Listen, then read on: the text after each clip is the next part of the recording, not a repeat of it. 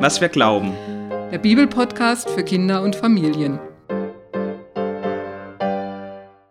Hallo Jonas. Hallo Beate. Warst du eigentlich schon mal in Kapernaum? Hm, ja, ich war auf einer Studienreise in Israel. Da haben wir auch Kapernaum besucht. Kapernaum ist heute eigentlich nur noch ein Ort für Pilger und für Archäologen, die die Geschichte erforschen.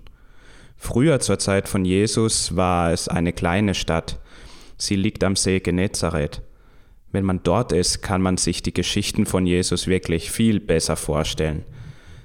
Da stehst du in einer Wüstenlandschaft voller Steine und vor dir der riesige See und dahinter die Berge.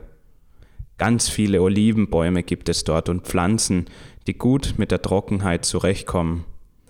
Aber warum fragst du denn? Es hat mich einfach interessiert, weil unsere Geschichte von Jesus heute in Kapernaum weitergeht. Damals sah die Stadt aber anders aus als heute. Damals waren die Häuser natürlich bewohnt und keine Ruinen.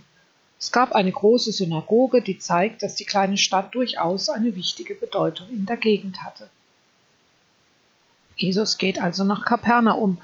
Hier gibt es Fischer, die auf den See hinausfahren und dort Fische fangen. Die verkaufen sie auf dem Markt. Viele von den Geschichten um Jesus spielen am See Genezareth. Vielleicht hat er ja länger in Kapernaum gelebt. Auch hier geht Jesus am Sabbat in die Synagoge und liest aus den heiligen Schriften vor und predigt. Die Leute hören ihm gerne zu. Sie finden das wichtig, was Jesus sagt. Und sie wundern sich denn sie haben das Gefühl, dass dieser Jesus eine ganz besondere Art hat, von Gott zu reden. Bei ihm ist zu spüren, dass er sich ganz eng mit Gott verbunden fühlt. Und das, was er sagt, das tut ihnen gut. Viele bekommen das noch auf eine ganz andere Weise zu spüren, denn sie werden wieder gesund. Schnell verbreitet sich das in Kapernaum. Dieser Jesus kann heilen. Jesus kann Menschen wieder gesund machen. Damals gab es ja keine Krankenhäuser und nur wenige Medikamente, die geholfen haben. Die meisten Leute haben gedacht, Krankheit wird durch böse Geister verursacht oder durch einen Fluch, den jemand spricht. Viele haben auch gedacht, Krankheit ist eine Strafe dafür, dass jemand etwas Böses getan hat. Heute wissen wir es besser. Es gibt Viren und Bakterien, die Krankheiten verursachen.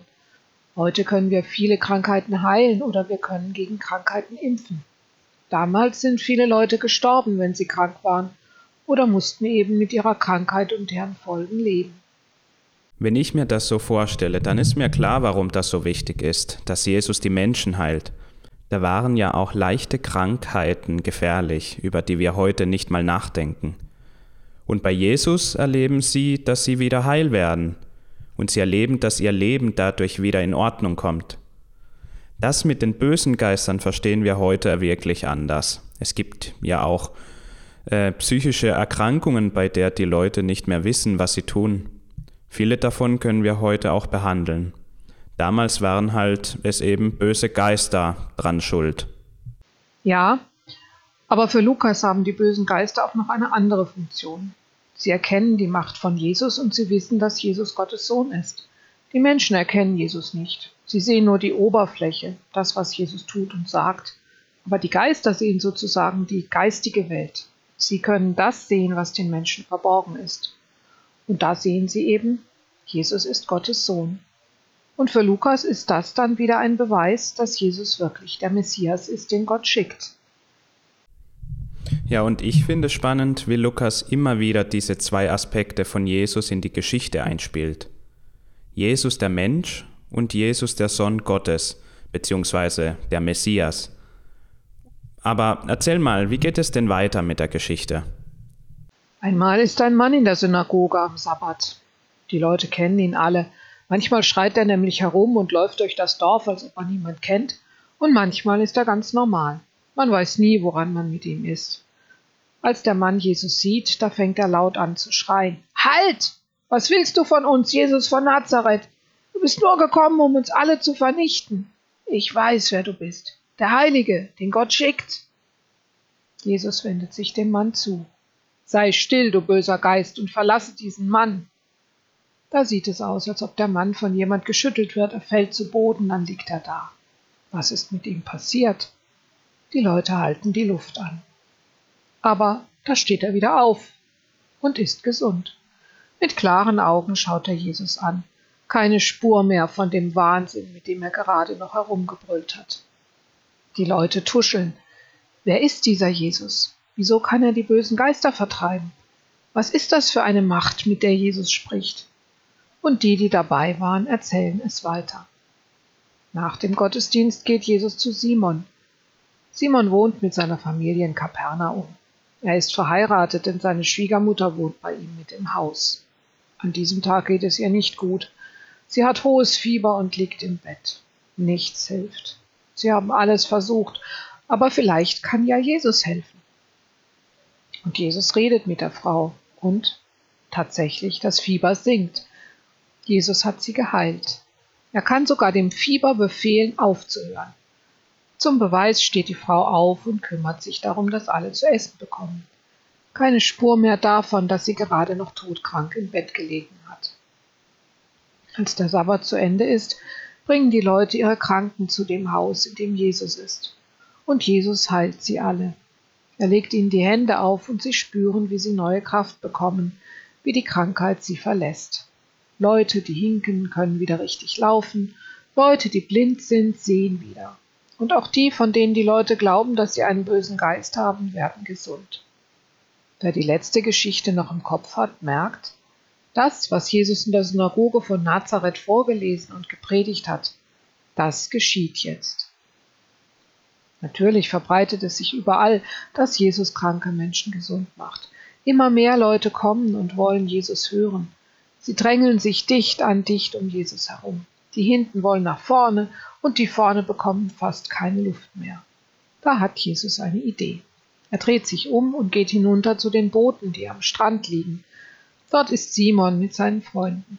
Sie haben zusammen ein Boot, mit dem sie Fische fangen. Jetzt am Morgen sind sie damit beschäftigt, die Netze sauber zu machen. Sie waschen den Sand aus, der in den Schnüren hängt, und hängen dann die Netze zum Trocknen auf. Jesus steigt in das Boot von Simon. Kannst du bitte ein Stück auf den See hinausfahren? Dann können mich alle sehen und hören, ohne dass sie sich und mich erdrücken. Simon macht es. Er rudert ein kleines Stück weg. Jesus setzt sich auf die andere Ruderbank und dann fängt er an zu reden. Als er fertig ist, sagt er zu Simon, Fahr noch weiter hinaus auf den See, dahin, wo es tief ist, und dann werft eure Netze noch einmal aus. Simon ist überhaupt nicht begeistert. Rabbi, wir haben die ganze Nacht gearbeitet und keinen einzigen Fisch gefangen, nur Stöcke und Seegras. Aber weil du es bist und weil du es sagst, werden wir das Netz noch einmal auswerfen. Sie werfen die Netze aus, und als sie sie wieder einholen, da sind sie voll. Simon winkt seinen Freunden. Kommt her und helft mir. Die Netze sind so voll, das haben wir noch nie erlebt. Schnell, bevor sie reißen. Und dann sammeln sie die Fische aus den Netzen. Erst in das eine Boot, dann in das andere. Beide werden so voll, dass sie fast untergehen. Mit Mühe können sie zurück ans Ufer fahren. Jesus steigt aus, auch Simon folgt ihm, und dann fällt er Jesus zu Füßen, so wie er es einem König gegenüber tun würde. Er legt sich auf den Boden und er sagt zu Jesus, Geh weg. Ich bin so weit weg von Gott, wie kannst du dann ganz nah zu mir kommen? Ich habe Angst. Auch die Freunde von Simon haben Angst. Sie spüren, dass Jesus Macht von Gott hat. Aber Jesus sagt, ihr braucht keine Angst zu haben. Simon, von jetzt an wirst du Menschen fangen. Also ich finde, so weit weg von diesen Menschen sind wir nicht. Wir glauben doch auch nur, was wir sehen. Wenn wir solche Dinge erleben würden, dann würde sich doch für uns auch was ändern. Eben was unseren Glauben angeht. Die Leute haben ihren ganz normalen Alltag gelebt, mit ihren Problemen, mit den ganzen Schwierigkeiten eben. Und dann haben sie so eine besondere Erfahrung gemacht, dass jemand für sie da ist, dass er zuhört und den Kranken nicht ausweicht, sondern sie sogar berührt. Und dass das gesund macht, das merken wir doch auch gerade mit Corona, was Einsamkeit mit uns macht, selbst wenn wir eine Familie haben, oder die Angst, krank zu werden an einer Krankheit, die wir nicht im Griff haben.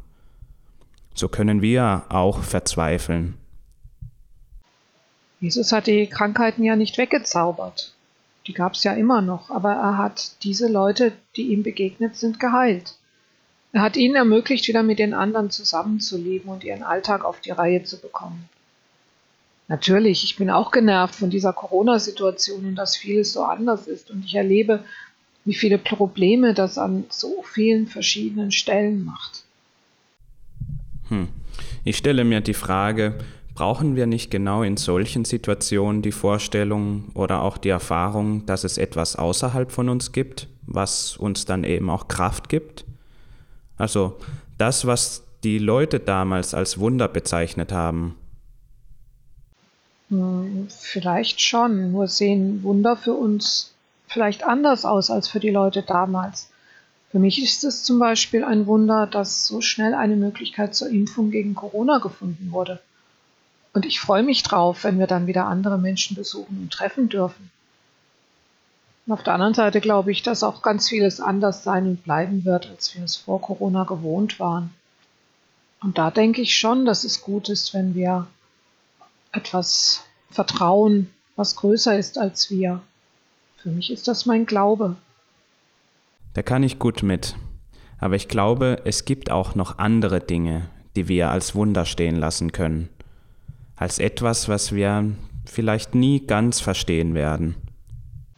Davon erzählt die Bibel ja auch. Und ich glaube, du meinst die Ostergeschichte. Die werden wir ja auch bald wieder erzählen. Genau. Aber erst kommen ja noch ein paar andere Geschichten von Jesus. Bis zum nächsten Mal. Bis dann.